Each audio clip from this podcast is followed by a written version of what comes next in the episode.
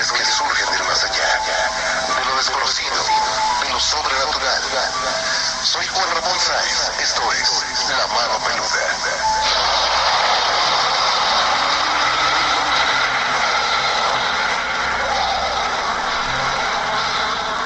Uy, esto sí me da miedito. Como que este programa va a estar un poquito intenso. Y regresamos nuevamente al formato del podcast Very Nice y Cometa. En esta ocasión creo que Cometa nos va a querer hablar un poquito sobre la mano peluda, sobre las experiencias que él tuvo con la mano peluda. Realmente yo solamente me sé algunas historias, pero él sí era un ferviente seguidor de, de todas esas his- historias porque creo que diario las escuchaba. Y para él fue impactante estas tres o cuatro historias que les vamos a contar. Y quiero que, que Cometa las cuente a su modo. Qué miedo le dio o si no le dio miedo, le impactó nada más. Y les paso a Cometa. Hola amigos, muy buenas noches. Bienvenidos a un capítulo más de nuestro podcast de Very Nice y Cometa y nuestras pláticas matrimoniales. Matrimoniales. Así es, como bien dice Bere, en esta ocasión vamos a hablar un poquito de, vamos a meterle un poquito de miedo a nuestras historias. Y como siempre estamos platicando qué podemos hablar, qué podemos transmitirle a ustedes pues decidimos, este, salió en la, en la, conversación el tema de lo que escucho yo, que es desde hace muchos años, este, yo soy ferviente fan de La Mano Peluda. La Mano Peluda, para los que no sepan o la, para los que estén desconectados. ¿Esto qué fue en los 80? No. En los noventas. Los noventas, ¿verdad? Exacto. En los noventas, este, bueno, les voy a contar un poquito la historia. A ver, no le gusta que cuente historias tan largas, pero les voy a contar la introducción de cómo me hice fan de la mano peluda. A mí no, pero a los escuchas, claro que sí les gusta. Pues miren. Bueno, mira, a ver. Lo que pasó aquí fue que yo acababa de llegar aquí a León, Guanajuato. ¿Te acuerdas cuando llegué a León? Sí. A ver, ¿cómo llegué? Con ah no, eso no te voy, eso no voy a decir. A ver, porque si no los nuestros amigos van a pensar mal, ¿eh? ¿Cómo, ¿Cómo me echan carrilla ustedes, los de aquí de León, que llegué yo de mi grandiosa ciudad de Celaya? Con un zarape, con, un zarape, con tus guaraches, con tu sombrero. Como ven ustedes bien los chilangos de la región del Bajío, así se sienten ustedes. Ándale. Pero bueno, realmente cuando llegué, pues en las noches empecé a sintonizar el radio y me encontré con un programa y me acuerdo que fue en el coche de un amigo, ¿te acuerdas? En el coche de Hugo. Fue de las primeras veces que yo los obligaba a ustedes a escuchar ese programa Sí. de radio. Porque nos quedábamos noche. Porque nos quedábamos noche y a veces, este, no sé, que veníamos de la escuela o nos íbamos a cenar y ya de regreso, yo en alguna ocasión, la verdad no recuerdo exactamente la primera vez que escuché este programa, pero después me empecé a ser fan porque me gustaba, digo, siempre me han gustado las historias de terror, las historias de miedo, aunque soy bien miedoso, lo acepto. Sí, no, ya Pero- cuando nos casamos también te Pero- pasaron algunas sí, cosas. de- claro, pero pues ya eran temas que a mí de alguna manera había vivido en ciertas ocasiones, ya las hemos platicado.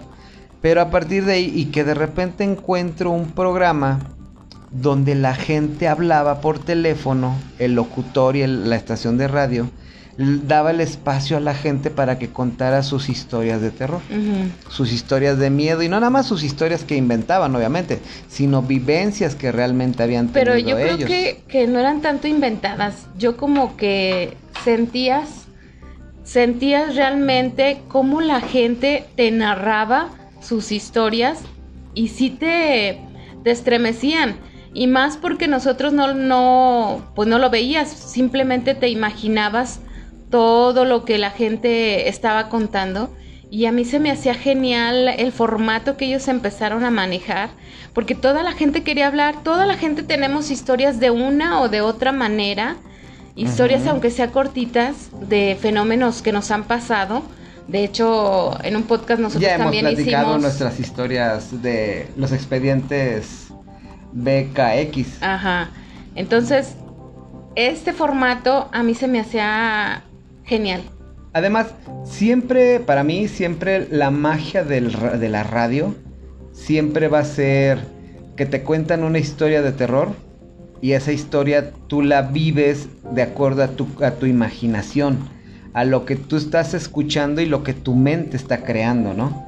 Entonces, eso a mí se me hacía muy padre, digo, el radio siempre, siempre va a utilizar la imaginación de las personas para tú transportarte a ese lugar de una manera, digamos, mágica, pero a la vez terrorífica. No, y más que te quedas con la idea y que es en la noche y dices, ¡ay! Claro. Y que estás escuchando en otro lugar donde no estás acostado y que tienes que pasar tu casa, este, oscura y tenebrosa. Sí, sí, sí, digo, yo digo que de niños siempre nos tocó ver, tener alguna, digamos, casa de que nos daba miedo, ¿no? Ajá. Yo ya he platicado en algunas ocasiones que había casas que a mí me daba miedo ir al baño, por ejemplo. Pues las casas que son grandes, antiguas, este, que el baño por lo general siempre Ajá. estaba en O- el corral. En el corral. Tenías que pasar a- todas las habitaciones. mm, A mí no me...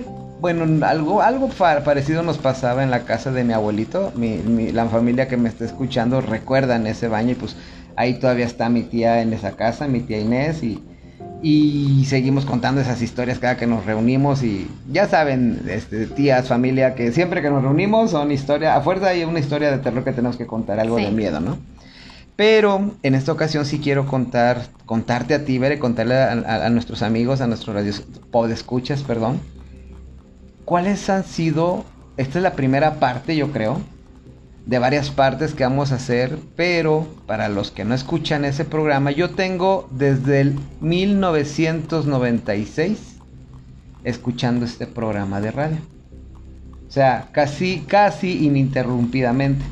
Es un programa de radio que empezó, te voy a decir, te voy a contar rápidamente la historia.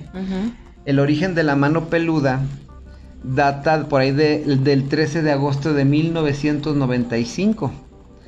Y pues ahorita muchos conocen al locutor, que fue el que hizo famoso el programa, que incluso este, no nada más se hizo ya después del programa de radio, sino que ya también lo invitaban a programas de televisión, era el experto de hablar de cosas sobrenaturales, que era Juan Ramón Sainz, pero cuando inició, el primer locutor realmente del programa fue un locutor que se llamaba, o se llama todavía, no, no sé si esté, si esté vivo el señor, se llama Víctor Manuel Barrios Mata.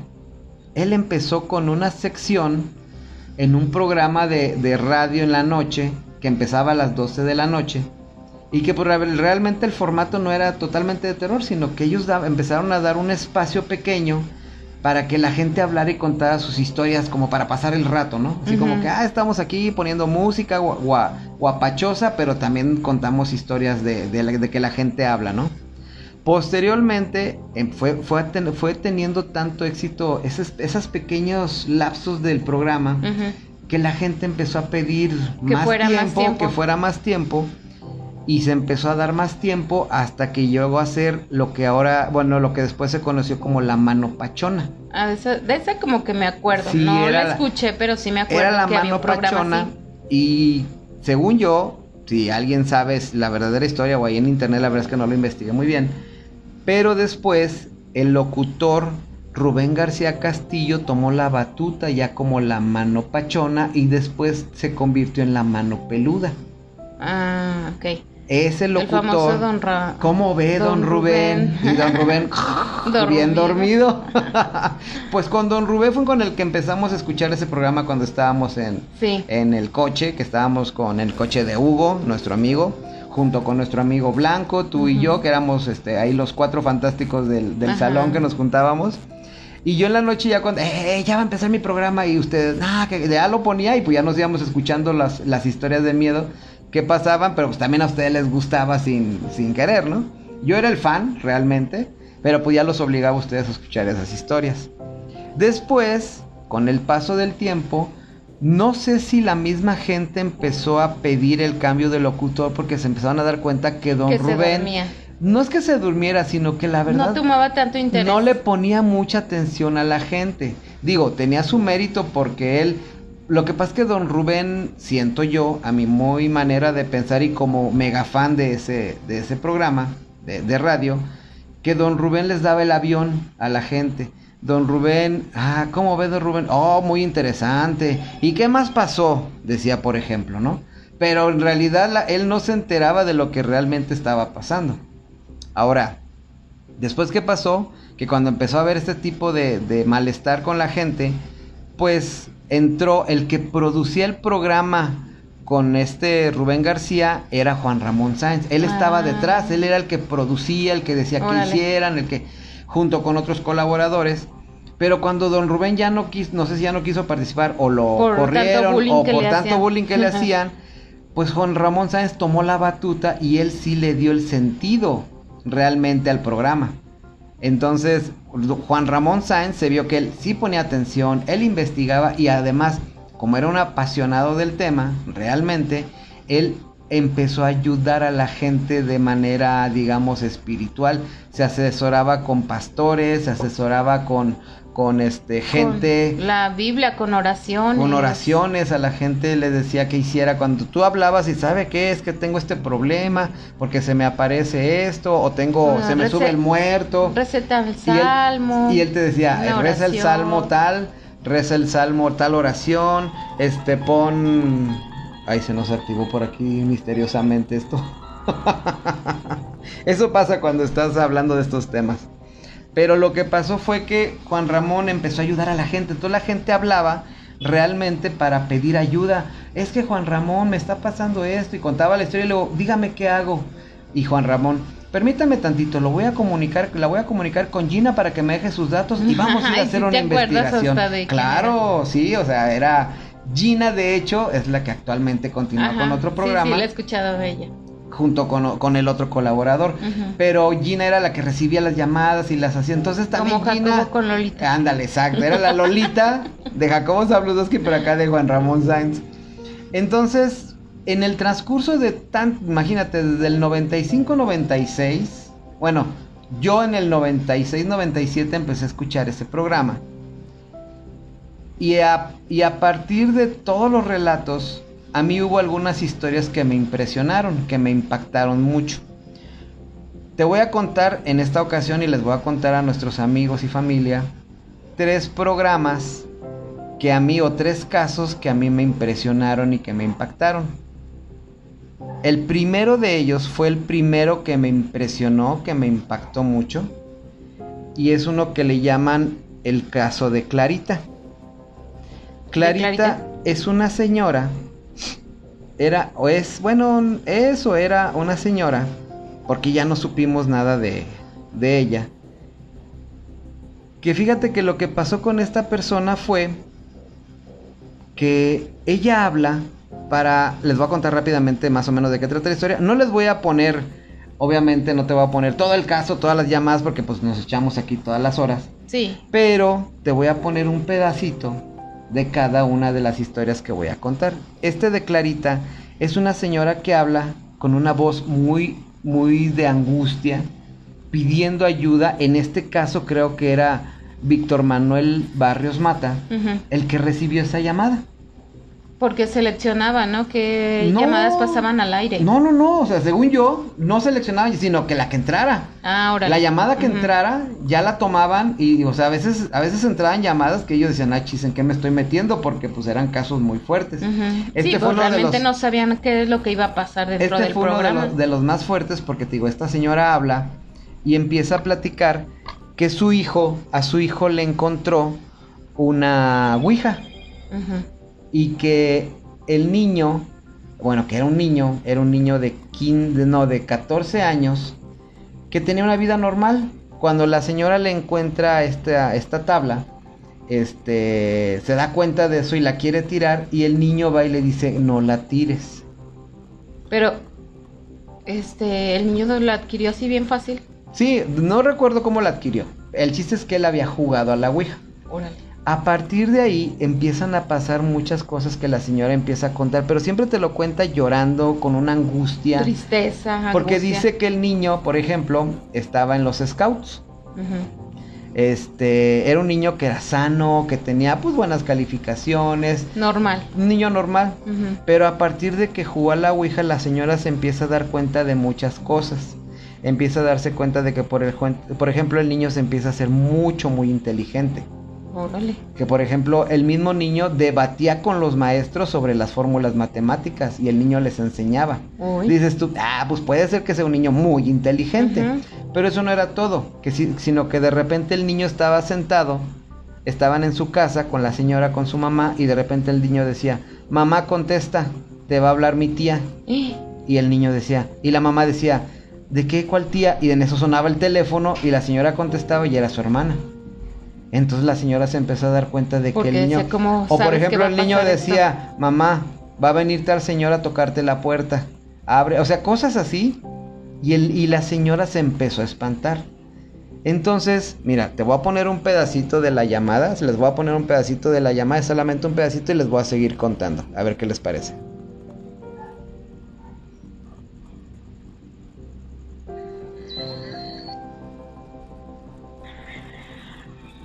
Escucha?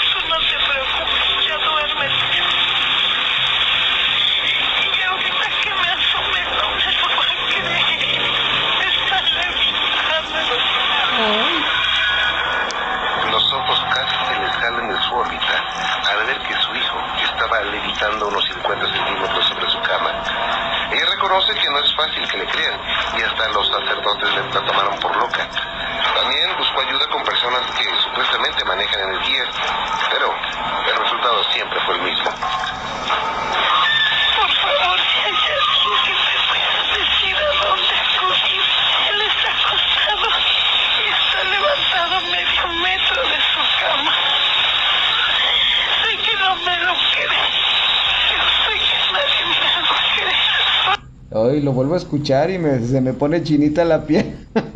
Sí, hasta yo que no lo he escuchado totalmente completo con su voz. Ese caso, cuando yo lo estaba escuchando, imagínate, estaba, digo, en ese tiempo vivía con, con mi tío. Este, estaba acostado en mi cama con la luz apagada, con los audífonos puestos y oyendo esa historia. No, no, no, no, yo estaba que me llevaba el miedo. ¿Por qué?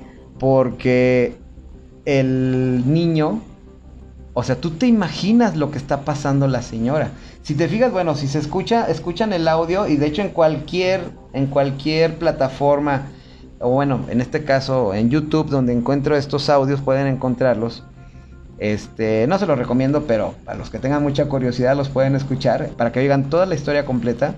El chiste es que al final Pero en un solo programa se contó eso o fue en sí, varios fue, programas. no, fue solamente un programa. Digo, este, no quiere decir que sea spoiler, pero pues ya pasaron más Sí, de veintitantos años de lo Sí. que pasó. Entonces lo que pasa ahí es que la señora empieza, ahí le está hablando toda angustiada porque acaba de ver, como bien lo, lo- lo dijo ahorita, ahí disculpen el audio, pero así está, porque es una llamada muy, muy vieja, ya el programa no tenía el formato y metían muchos ruidos así como de miedo, de terror, entonces no se escuchaba muy bien, más aparte el sollozo de la misma señora no se aprecia muy bien, pero lo que le dice a Juan Ramón es precisamente que, ¿sabes? No, no era Juan Ramón, era este Víctor Manuel. Le decía, es que dígame qué hago, a, a dónde lo llevo. O sea, pues es que se supone que ya había acudido con varias ajá, ya había con, personas con y varias y no le creían. mismo. Exacto. Y lo que pasa después es que está la señora, es que no me lo va a creer, es que no me lo va a creer. Y está así, tú así como que escuchando que, que no le cree que qué. Y el otro, a ver, tranquilícese señora, Clarita, tranquila, porque se llama Clarita, pero se llama el caso Clarita. Es que no me lo va a creer, no me lo va a creer, ahí viene mi hijo. Ahí viene mi hijo, que no sé qué, y la señora, y el otro así, pero que tranquila, ¿qué está pasando? Es que, y la señora empieza a llorar y dice, es que mi hijo viene, pero no viene tocando el piso.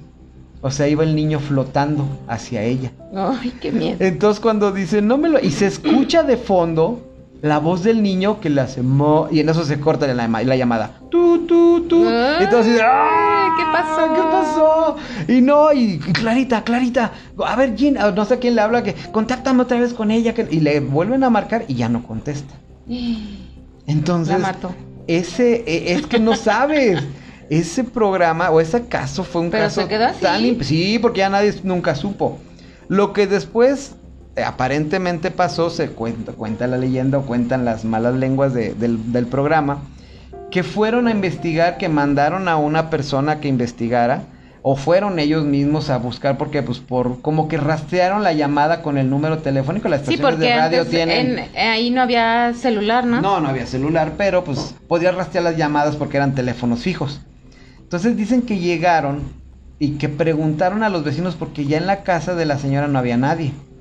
Que preguntaron a los vecinos y que los vecinos sí oyeron gritos, que oyeron que la señora había salido corriendo de la casa y que llamaron a la policía al oír los gritos y que la policía se llevó a la señora y al hijo, pero ya nunca supieron qué pasó ya no supieron si la policía se los llevó, si, si la misma policía le habló a alguien, ya no se supo. Y ese caso es uno del, para mí es uno de los más impactantes. En primera, para mí porque lo escuché en vivo. Pero ¿a poco la señora ya no habló como para decir, bueno... Era una señora grande. Ah, Probablemente dices tú, o la mató, o le dio un infarto a la señora y se murió, y a lo mejor llegó la ambulancia. No sabemos, no se sabe realmente. Entonces, bueno, este es el primer caso, que para mí es uno de los casos más impactantes y más que yo viví, que yo escuché en vivo, y que pues a mí se me hace impresionante. No sé qué te parece a ti ver este primer caso. Fíjate que así como me lo cuentas, este, te quedas con hasta con angustia de ver este que por la señora ya no supimos ni qué le pasó ni si vinieron los los hombres de negro y, y le borraron la mente o no los sé hombres qué. de negro. No. Bueno, los hombres de negro creo que van con los alienígenas, ¿eh? No con los fantasmas o con los poseídos. Bueno, eran en los 80. Pero pudo haber sido algo así. Bueno, ese es el primer caso. El segundo caso que les voy a pasar y que ahorita ya se está escuchando es el caso de un niño. Habla un papá muy angustiado diciendo que tiene un caso con su hijo. Su hijo tiene dos años. Este niño empieza a platicar el papá que de un día para otro empezaron a notar que le empezaron a salir unas pequeñas protuberancias en la frente, dos, una, una especie de cuernos. Mm, Pequeños pues, pero que se, si, si se, se- como yo me imagino como, do- como si el niño se hubiera pegado dos veces y te- tenía sus dos chipotes ahí, ¿no? Ajá. pero un niño de dos años. Este niño, el papá empieza a platicar que el niño se la pasa jugando y dice que anda jugando siempre con una persona. Cuando le pregunta el papá con quién está jugando, el niño le contesta que con Satanás. Ay, güey. Cuando le dice eso, pues el papá se espanta. El papá empieza a investigar y el niño empieza a tomar una actitud muy violenta. Dice que siempre está platicando y sueña que mata gente. Entonces el papá, lo impresionante de esta historia es que pues tú te estás imaginando al niño. Y de repente para esta, llamada sí le tocó ya a Juan Ramón Sainz. Y Juan Ramón le dice, ¿y dónde está tu hijo? Dice, está aquí en su cuarto, si quiere voy y hablamos con él. Y le dice Juan Ramón, sí, por favor, vamos a ver, a platicar con él. Claro que sí. El papá empieza a tocar la puerta de su cuarto porque para esto pues el niño no quiere abrir, no quiere saber nada, él está jugando. Y le pone, y les voy a poner un pedacito de lo que pasa ahí. A ver si se escucha. Estás, Roberto? ¿Estabas dormido? Oye, Roberto, ¿y te gusta el radio? No, no, ¿Por qué? no sé. Nunca lo he oído. ¿Nunca lo has oído? No. Ok, ¿y a qué juegas, Roberto? ¿A matar? A matar. ¿Y a quién matas, Roberto? A mis juguetes. ¿A quién? A mis juguetes. ¿Y a qué más juegas, hijo? ¿Con, con Satanás? ¿Con quién? ¿Con Satanás? ¿Con él juegas? ¿Cuándo juegas con él? Mucho. ¿Él está contigo ahorita? No, ya no. ¿Cada cuándo va contigo? Mm, Todas las noches. Todas las noches. ¿Y a qué más juegas? ¿Nada más? Nada más casi no te escucho, hijo. Habla duro, por favor. Habla duro. El señor quiere hablar contigo bien. ¿Ya qué más te gusta jugar? ¿Qué? Roberto, ¿a qué más te gusta jugar? A la pistola. Oye, ¿dónde conociste a Satanás, hijo? En mis, ¿En dónde? en mis sueños. En tus sueños. ¿Y él te dijo que era Satanás? Sí. ¿Y te gusta jugar con él? No. ¿No te gusta? A veces sí. ¿A qué juegas con él? Eso a matar. ¿A matar? ¿Y a qué hora se va él? Pues cuando como a las es que no sé porque nunca nunca mira el tiempo no la verdad no ¿Y con quién más? ¿Cuál, ¿Quién más es tu amigo? Aparte de Satanás. un señor pero nunca me han dicho su nombre ¿Y cómo es ese señor? pues moreno Ajá. ¿Ahorita estás contento? no ¿Estás enojado? sí ¿Por me qué, hijo? Por eso. Uy. sí Oye, ¿qué- estaba jugando con él ¿con quién? con Satanás Ok, ¿y, y en, qué, en qué parte del juego se quedaron? Ahí le vamos a dejar. Ay, no. O sea, sí me dio cosa. Pues es que imagínate, bueno, se supone que es un niño de dos años. Ya la voz se le oye de un niño más grande. Pero el papá dice, que de hecho se alcanza a escuchar la voz del papá que le está diciendo es que el señor quiere hablar contigo porque el papá en realidad está buscando una ayuda. Pues sí. No quieren atenderlo, no quiere, di- dijo, bueno, hay una parte donde había explicado Juan Ramón que el papá le había dicho que iban a la iglesia y que no, lo- no los querían atender, que ellos tenían miedo, que no sabían con quién ir, porque nadie les creía. Entonces ya cuando escuchas el relato que oyes, digo, Aparte "Ah, es no se los voy a poner. el niño. Yo quiero pensar, imagínate que lo están inventando. Porque puede No, ser que lo estén inventando. Exacto, eso es a lo que voy. No siento yo que sea una actuación. No. Ni del papá, ni del niño, ni de Juan Ramón. Porque No. muchas veces la gente decía que, todas que las creo, historias ¿verdad? las inventaban para darle rating al programa. Y yo siento que no. No, es que sí, eh, bueno, sí se siente, eh, como yo les comentaba hace rato, la manera en cómo las personas expresan su sentir. Si está...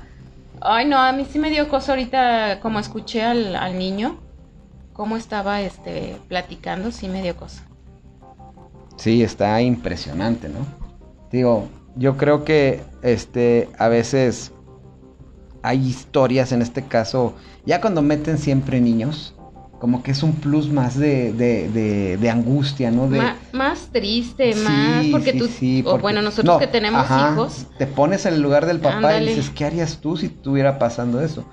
No, no cuenta nada de que hubiera, o no recuerdo yo que haya contado algo de que hubiera sido, algo hubiera provocado esto en el niño, simplemente empezó a pasar. Y ya. Este, termina la historia en que, pues Juan Ramón está hablando con él, de repente el niño, ¿sabes que Ya me voy, ya no quiero hablar contigo, le corta la llamada, se encierra en el cuarto y el papá, es que quieren hablar y ya le da el cerrón a la puerta y ya no, ya no abre el niño. Entonces el papá no puede controlar eso. El papá dice, es que Juan Ramón, no sé qué hacer, bla, bla. y- Pero imagínate qué incertidumbre de ver qué, qué le está pasando a tu hijo y que no sepas y que nadie te puede ayudar y que vas con doctores, que vas con, con los sacerdotes y que nadie te pueda ayudar. Y este programa como que vino como a hacer como un desahogo, yo creo, para todas estas personas, ¿no? Que estaban pasando por estas situaciones. Claro, claro, claro. Y más. Yo siento que, bueno, ahorita ya, ya este, iba a decir, siento que mucha gente que escuchamos el programa se traumó con algunos casos. Estos son de los casos que yo creo que sí hubo gente que se traumó, que si lo estás escuchando en la noche, es a punto de dormirte y estás oyendo estos relatos y de repente te lo cuentan, te aseguro que muchos se quedaron sin poder dormir a gusto.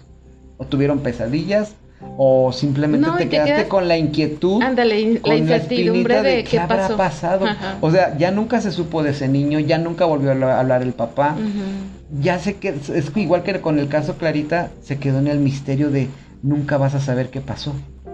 Y no sabes qué pasó con esa gente, si sigue viva, si se murió, si se poseyó, si, si se, como, como el caso de, de la endemoniada de- del templo del Carmen de Celaya, se la llevan al Vaticano para exorcizarla, o sea, así como que te quedas pensando en tantas cosas que dices, no, no sé qué pasó. El siguiente caso es el que lo quiero tocar de una vez porque es el, famo- el caso más famoso de la mano peluda, siento yo. O sea, estos tres me costó un poco de trabajo escogerlos, pero para mí fueron de los que, si a mí me dices cuáles son los tres casos más impactantes de la mano peluda, para mí son estos tres. Puede haber unos más fuertes, puede haber unos más impactantes, pero a mi consideración, a mí que los vi, bueno, que no que los vi, que los, digamos, viví escuchándolos, siento que son los casos donde más me impresionó a mí y que siempre me acuerdo de estos tres. Hay otros que después les voy a contar. En esta ocasión vamos a contarles esto, pero este último caso es el famoso caso de Josué. A ver. El caso de Josué, E- ese sí lo, sí lo escuché, ¿eh? Y sí supe más porque creo que fue uno de los casos más resonados en la... pues, en por la mano todo lo que ¿verdad? envolvió. eh, Les voy a, el caso de Josué es un chavo que habla, que dice que, que empieza a contar la historia de que él, de más chavo, más niño, tenía, este, su familia tenía muchos problemas económicos, que ellos no sabían cómo salir de las broncas económicas que tenían y que de alguna manera él quería resolverlo. La única manera que él encontró de resolver, de resolver la situación económica de su familia era pues haciendo un pacto con, con un demonio. Él empezó a leer libros, se encontró un libro este, que no vamos a mencionar, pero que ahí lo menciona en el relato, lo menciona este cuate, donde encuentra cómo hacer un pacto con un demonio que dice su nombre. Dice que para hacer este pacto se supone que este demonio es el que está ahí como que te lleva riquezas, pues. Él empieza a hacer el pacto, empieza a hacer, ve, ve, ve cuáles son los rituales para hacerlo. Y los empieza a realizar. Uno, la, una de las partes más fuertes de este relato es cuando él cuenta que, te- que para hacer el, cumplir el pacto tenía que entregar a una persona, entregar el alma de una, de las, del- de una persona. Ay, Y él lo que hace es que pensó en su abuela. ¿Y Dijo, mi abuela?" abuela ya vivió, ya, ya hizo su vida, ya no va a pasar nada y la ofrece. ay, Dios. Entonces, lo, lo interesante aquí es que él no la mata, sino que él ofre- la ofrece y, y él cuenta que en toda su piel de la abuela, cuando ya está ahí como inconsciente en su cama. Le empiezan a salir bien hartas marcas en la piel. Pero así como marcas, Como como, si algo le como si algo le estuvieran escribiendo en la piel Ajá. y de repente todo eso desaparece y es cuando fallece la abuela. O sea, no hay ninguna marca, o sea, aparentemente para las autoridades cuando él reporta la muerte de su abuela fue por muerte natural. Pero él sabe realmente que no fue por muerte natural. Esa es una de las partes más fuertes. Y empieza a platicar que después de eso se le apareció, dice, yo esperaba, dice, uno siempre espera que los demonios se aparezcan así como seres con alas, con una pata de gallo y una de caballo, o que tengan este Sí, como lo tenemos hasta en la lotería, ¿no? Y dice, no, un día de repente en mi cuarto se apareció un cuate con una gabardina elegante y un- eh, con cara de viejito. Se apareció y que le dijo, aquí estoy, tú me hablaste. Mm. Que le dijo, ¿tú quién eres? Dice, pues tú me estuviste invocando y ya por fin te hice caso. Ay, Dios. Ya cuando él, él entiende de, qué se trata, dice, vengo a, que, a- vengo a cumplir con el pacto que tú estabas pidiendo. Y dice que le entregó un anillo, que se supone que según lo que él dice es el anillo del rey Salomón. Que si ya investigas en internet, pues te das cuenta el poder Sí, sí que es. tiene ese anillo, ¿no?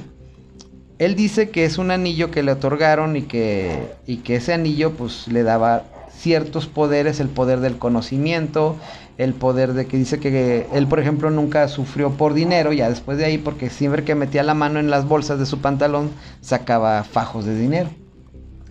El problema... ¿Así de la nada? El problema viene, sí, o sea que él, él por ejemplo dice, yo tengo tantas carreras a muy corta edad, ya hice tantas maestrías, porque todos los exámenes los pasé. Cuando yo te, yo dice, él, él era dueño de una, de un tipo laboratorio que se dedicaba a... Ay, ¿cuál era la palabra? Como era, era algo relacionado con la... Como genética, ¿no? Sí, algo, algo así. Uh, Se me fue el dato ahorita de, de- de la memoria. Pero él era dueño de eso y que ya tenía dinero. Lo único malo es que no lo podía gastar en nadie. Por ejemplo, decía que si él quería dar una caridad y él le regalaba el dinero para una caridad, en la noche iban y lo atormentaban.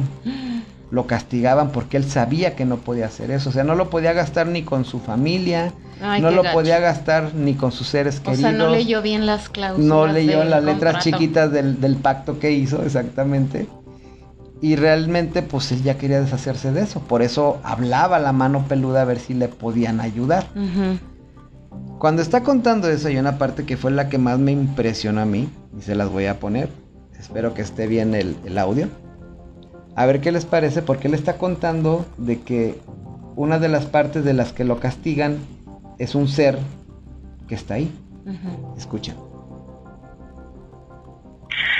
Estábamos realizando las, unos tratos para la compra de un predio, unos acres aquí en- en California.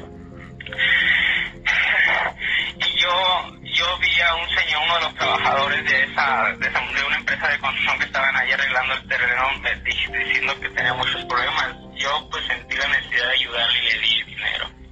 Cuando llegué a la casa, señor, inmediatamente se me, atacó un- una mujer.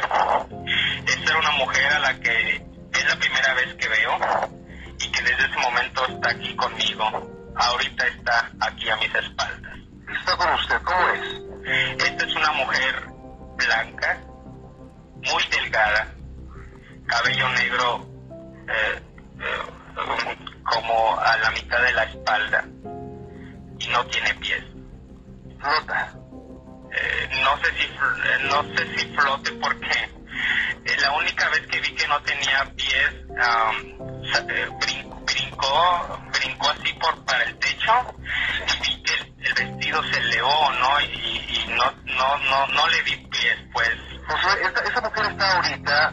como vigilando. aquí está atrás de mí no quiero voltear atrás porque fíjese tiene una boca muy muy grande y, y una lengua también bastante grande Bien, Josué, eh, le voy a pedir un favor. Eh, vamos, es muy interesante y muy impactante lo que nos está platicando. Tengo que hacer una pausa comercial. Me espera un poquito. señor por Y supuesto todos pausados. Y todos, "Ah".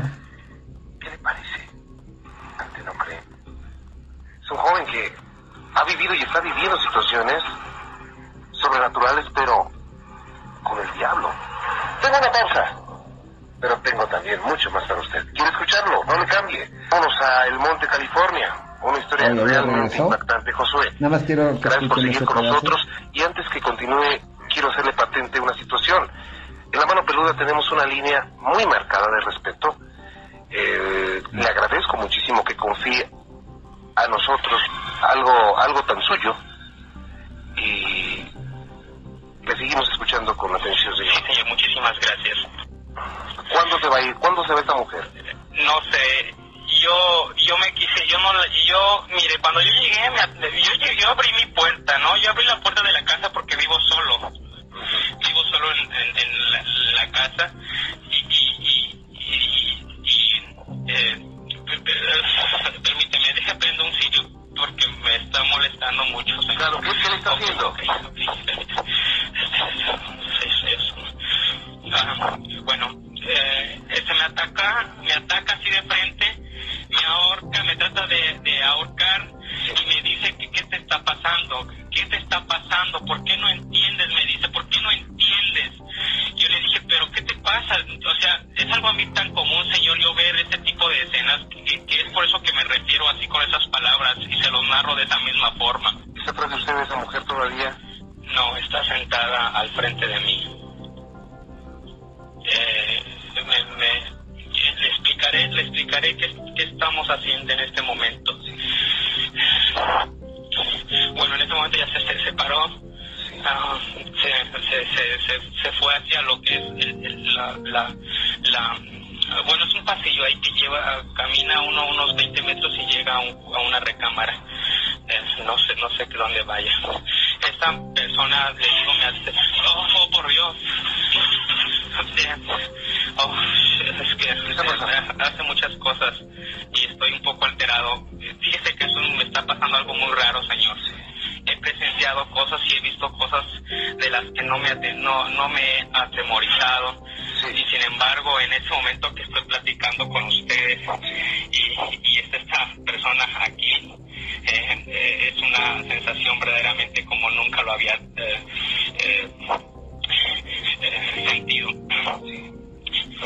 Este, eh, escucho que me está gritando, escucho que me está gritando. Yo, yo tengo otro nombre que no, no, no, no, no les daré en esta ocasión. Eh, un nombre real, eh, o, o sea, eh, un, tengo, eh, se están escuchando, por ejemplo, muchos ruidos ahorita, eso es común, eso no me espanta. Eh, lo que me espanta es lo que trae en la mano. ¿Qué trae en la mano?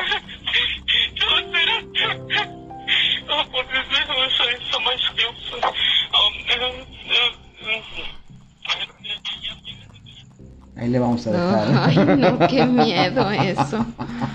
Si las otras me dio cosa con esta... Ay, no. Creo que esta noche tampoco voy a dormir yo. Lo impactante de este caso es, aparte de que pues uno, uno vivió, porque yo sí siento que viví junto con, junto con todos los radioescuchas que veíamos eso, este, eh, te imaginabas. Digo, él te puede decir, era una mujer con la boca muy grande, sin pies, pero tu imaginación Sí. es la que le da más fuerza a- a- a- al, al relato, ¿no? Entonces, te digo, lo interesante de este caso y, el- y lo impactante fue que este caso fue de hace más de 15 años, creo. El caso de Josué fue uno de los relatos más, más impactantes. Josué al final cuenta que, que se tenía que ir a hacer un, tenía que ir al cerro a hacer un ritual. Juan Ramón le decía que no fuera y que él le decía, es que tengo que ir, porque esto es lo que me dijeron que tengo que Pero hacer era para ya de li- para liberarse, pero le habían dicho que él nunca se iba a poder liberar. Ay, qué gacho. El anillo que le dieron, él contaba, dice, Juan Ramón, el anillo ni siquiera lo tengo justo, o sea, está flojo, Y se puede. pero está como flotando, pero no me lo puedo quitar. Ah, Está como flotando en mi dedo, o sea, como si no tocara el dedo, pero no me lo puedo quitar. O sea, no, no se puede porque es parte del pacto. O sea, Sí, ese sí, tipo de detalles que contaba. O sea, ah, de repente, digo, estás oyendo el relato, yo escuchaba el relato y se oía, en el fondo, cuando el chavo estaba hablando, se oía un... sí. Mm. Así como que estaba hablando, no, Juan Ramón, que quién sabe qué.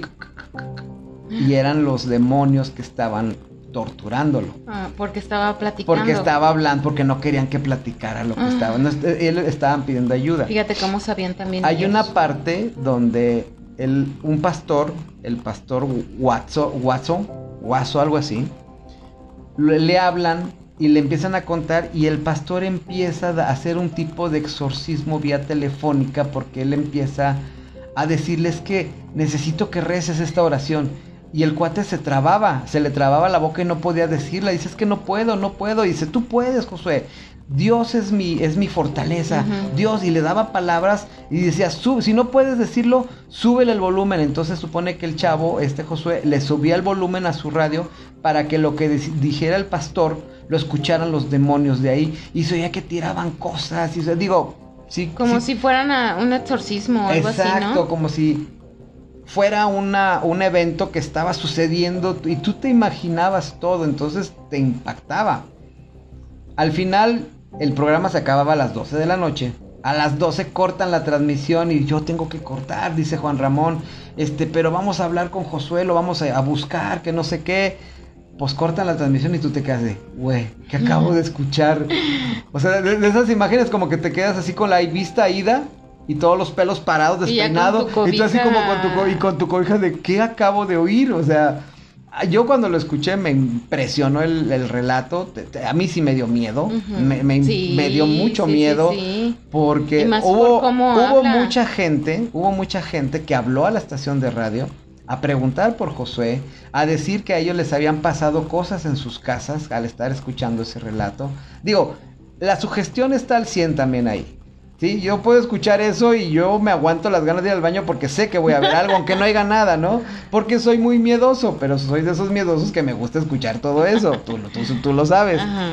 Pero mucha gente estaba igual que yo, o sea, así como que queríamos saber qué había pasado. Lo que pasa después es que Juan Ramón Sáenz dice que él viajó a Estados Unidos porque consiguió la dirección de este cuate. Preguntó y había una persona que estaba en, en- Dice que su casa de él es muy grande, porque es una mansión, Órale. digamos.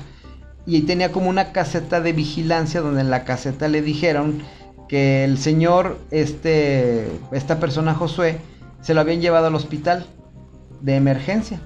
Y que estaba allá, pero que no podían ir a verlo porque estaba en un hospital privado donde no, no había posibilidad de, recibir visitas.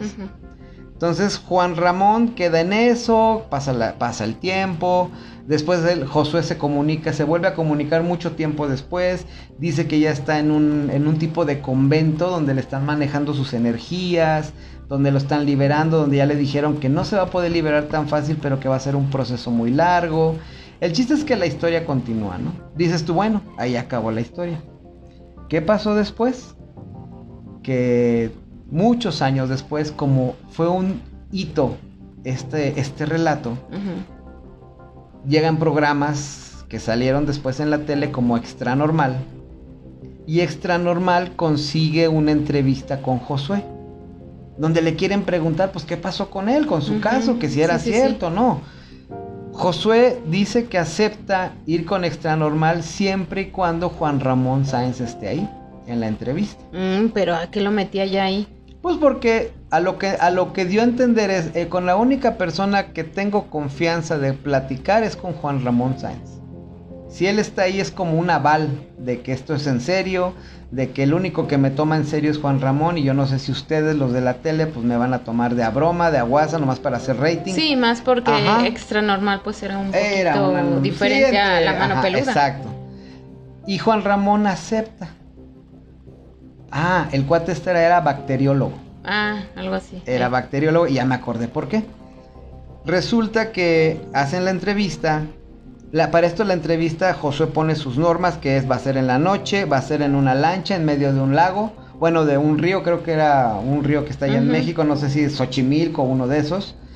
Y ahí de- en, en el río hacen la, la entrevista y, ya, hacen la entrevista, la pueden ver en YouTube si, si gustan, pero después de la entrevista resulta que los este, camarógrafos y el locutor misteriosamente tuvieron accidentes. En uno a un cuate este, le- se cayó, algo le pasó, otro el camarógrafo creo que chocó su auto, o sea, todos tuvieron un accidente. Lo más impresionante fue, y tú lo sabes, que Juan Ramón Sáenz muere. 15 días después, creo, de, no, una semana o 15 días después de que pasaron la entrevista, porque digo, ya la entrevista fue grabada. Sí, fueron como 15 o 22 días. Porque Y- vino casualmente, exacto, a nosotros nos tocó convivir con Juan Ramón Sáenz, a ti, a mí, a Miranda, A las niñas. a las niñas.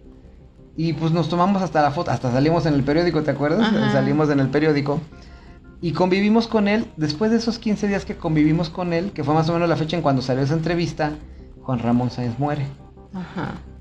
Muere a causa de una bacteria en el estómago. Sí. Que esa bacteria no se la pudieron atender a tiempo y eso le provocó un paro cardíaco. Ujú. Entonces murió realmente de, una, de un paro cardíaco provocado por la gravedad que ya tenía la bacteria, lo que le había provocado en su estómago. Pero fue bien rápido porque te acuerdas que nosotros lo vimos y lo vimos bien. Claro. No, otro dato curioso es que Juan Ramón Sáenz, en la entrevista, cuando se ve, Juan Ramón Sáenz siempre se tocaba el estómago. Algo había en él que como que no estaba a gusto. Mucha gente vio ese detalle. Ujú. Muchas gentes empezaron a, a relacionar y dijeron, no, pues el que lo mató fue Josué. De ahí todavía, aume- imagínate cómo aumentó este caso. ¿Por qué? Porque la persona...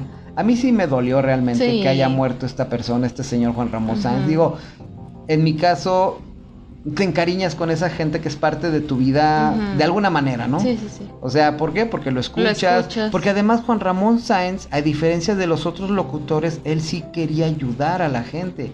Él se arriesgó muchas veces Sí. a ir a casas que estaban embrujadas. Hay un caso que les voy a poner después muy Con padre el donde doctor con, Soham, ¿o con el es? doctor, con el No me acuerdo qué es. Eric Soham, Ujú.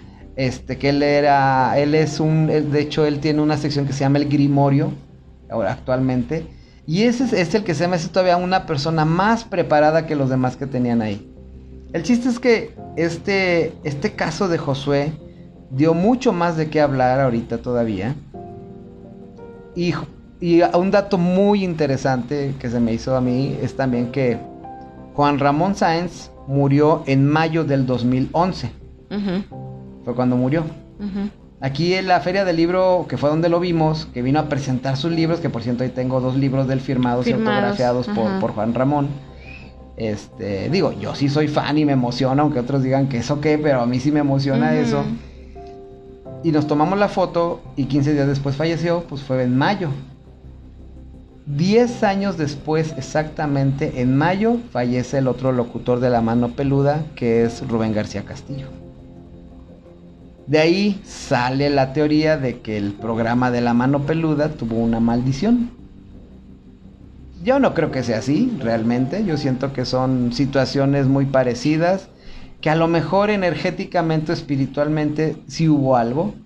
Yo siento que a lo mejor, porque incluso su misma familia, te lo comenté, su misma familia de Juan Ramón, no, no piensan que pasó eso, no piensan No. que Josué lo mató, no piensan que fue algo, simplemente piensan que fue algo, que le pasó y que le tenía que pasar. pero ahí entra la duda, ¿no? Tú como radio escucha, tú como gente que sabes que existen energías, que crees en todos, en muchos de esos temas que la mayoría de la gente no cree, que cuando tú cuentas una historia de miedo o algo que te pasó, mucha gente te sigue diciendo que estás loco, que, lo, que lo imaginaste, que es porque ves muchas películas, que es porque, ¿sí? Pero cuando lo vives realmente hay gente que yo conozco que nunca le ha pasado nada y no cree y es escéptica. El día que les pasa algo, Ay. creen y dicen, oye, ¿por qué pasó esto? O sea, no pueden, no pueden creer lo que les pasó. Entonces, la mano peluda para mí siempre fue un espacio, y ellos lo decían, es que yo no se lo cuento a nadie porque la gente me juzga de lo que Juan Ramón y lo loco. Y le decían, pues aquí este es el espacio donde aquí realmente no pensamos que estás loco, ni que lo imaginaste, sino que sí creemos porque tantas historias que todos los días contaba la gente, ya les llaman los archivos de la mano peluda, porque pues toda la gente, imagínate desde el- los noventas hasta la actualidad, que el programa sigue, y sigue gracias a, a A Gina, la secretaria, a la que era como secretaria. a esta Gina y a Nacho, Nacho Muñoz y Georgina Áviles. Y si los he escuchado y es muy buen y los programa. sigo escuchando y traen toda la esencia de Juan Ramón Ujú, Sáenz. Sí. Tratan de ayudar, tratan de no meterse, de respetar creencias, de respetar muchas cosas. A mí me sigue gustando escucharlos, digo, ya no es lo mismo con Juan Ramón, pero ellos están haciendo un buen papel. Ellos realmente están rescatando la esencia y la gente sigue hablando, sigue teniendo el mismo concepto de que la gente habla y ellos pasan la llamada, pero ahorita utilizando la tecnología, ¿por qué? Porque ya lo transmiten en Facebook, en YouTube. Sí, no, ya tienen más capacidad de- Ya lo que tú escuchas y te perdiste el programa en vivo, porque ahorita precisamente está el programa en vivo, este lo puedes escuchar mañana o lo puedes escuchar después gracias a las redes sociales, gracias al YouTube. Entonces siento que ese es un programa que ahorita no se llama ya La Mano Peluda, Los se llama, archivos, ¿no? se llama Miedoteca. Ah, Tienen tres. Miedoteca, que es donde hablas y haces eso. El otro programa se llama La Mano Peluda Investigación, que es parte de La Mano Peluda, pues. Y hay otro que se llama El Fantasma Errante. El Fantasma Errante te hacen la recopilación de los mejores relatos de toda la mano peluda y te los ponen ahí. Órale. Entonces, digo, se me hace muy buen concepto. Se me hace que sigue teniendo la esencia que no, le y dio es Juan que, Ramón. como te digo, todo mundo tenemos una historia por lo menos de ese tipo, como para que se acabe ya así de, de plano. Claro. no. Y mira, muchas de, la- de las personas o de los programas que hay actualmente de ese tipo, en serio, muchos están influenciados por la mano peluda. Sí, es que Yo tengo- la mano peluda yo tengo- fue el ajá. parteaguas para todos esos programas. Muchos youtubers Ajá. muchos que hacen podcast. Yo los he escuchado y sigo oyendo esos Pues temas porque me dicen, o nosotros uno hacemos uno eso. porque estamos inspirados en eso, porque a mí me siguen gustando. Yo tengo mis historias personales, tú tienes tus historias personales. Que ahora sí que, como ya lo dijimos una vez, tenemos el otro canal secundario de mi historia paranormal en. YouTube. Y ahí trato de contar yo también, siguiendo esa esencia que la mano peluda te deja, de querer contar tus historias también.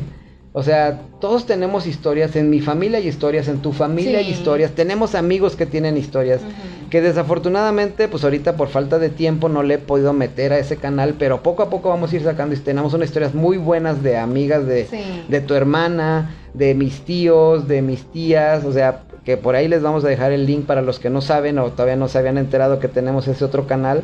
Tenemos muy poquitas historias, pero todas las demás historias tenemos fácil, yo creo que unas 30, 40 historias Sí. ahí en- almacenadas que poco a poco vamos a ir sacando. Pero, pero esto es gracias a la mano peluda realmente, ¿no? Sí, no, y, y, y sí está chido este contar sobre todas estas anécdotas que a nuestro alrededor a toda la gente le ha pasado y que a veces este por decir mis abuelos a lo mejor también tenían sus sus anécdotas y ya se murieron y solamente yo pregunté algunas de tantas que tuvieron que alcancé a rescatar y ya ahorita pues lo que nos queda es a nuestro alrededor recopilar nuevamente esas historias y contárselas a ustedes.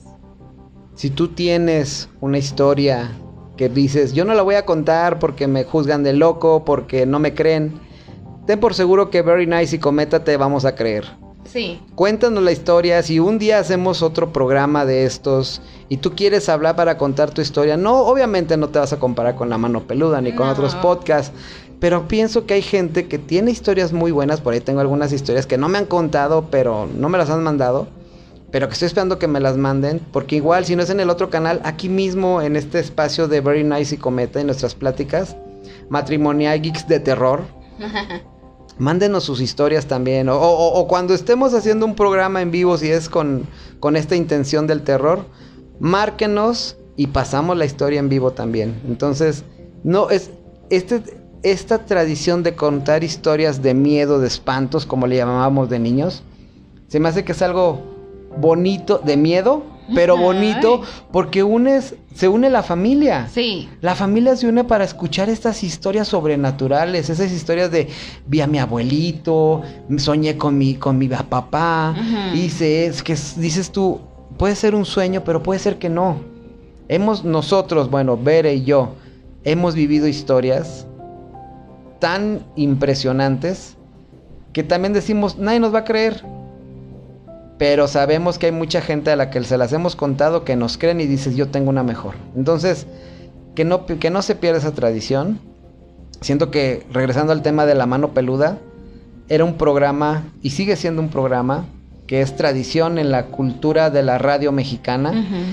Y yo siento que en este caso Juan Ramón Sainz, con todo lo que pasó alrededor del caso Josué, ya se va a convertir en una leyenda de ese caso. Que ese es el, el último caso más impactante, impresionante para mí. Fue ese y yo creo que hasta aquí le dejamos Very Nice. Vamos a dejar los otros casos para después. Les voy a preparar algunos otros. Si les gustaron, coméntenlo, platíquenlo, qué les pareció. Si tienen algún otro o no escucharon nunca si la mano animan- peluda. Si se animan a platicar también con nosotros de estos temas, O que quieran venir aquí con estos micrófonos a, a platicarnos sus historias, adelante también, ¿eh? Cuando quieran, ya saben. Muy bien. Bueno, yo creo que anotados. Muchas gracias por escucharnos. Gracias, very nice, por escuchar mis locuras, mis loqueras y todo lo que, lo que ponemos Ahorita aquí. me va a dar miedo, ¿eh? No, ahorita te abrazo y ya se te quita el Ok, miedo. muy bien. Repito, muchísimas gracias. Síganos en nuestras redes sociales, síganos en la página de Facebook, síganos en YouTube. Denle su like, compártanos si les gusta. Si no les gusta también, compártanos, no sean gachos. Claro. Este, creo que seguimos haciendo lo- cuando podemos el contenido para ustedes y para divertirnos. Si no queda más por decir, very nice. Besotes. Bye. Bye.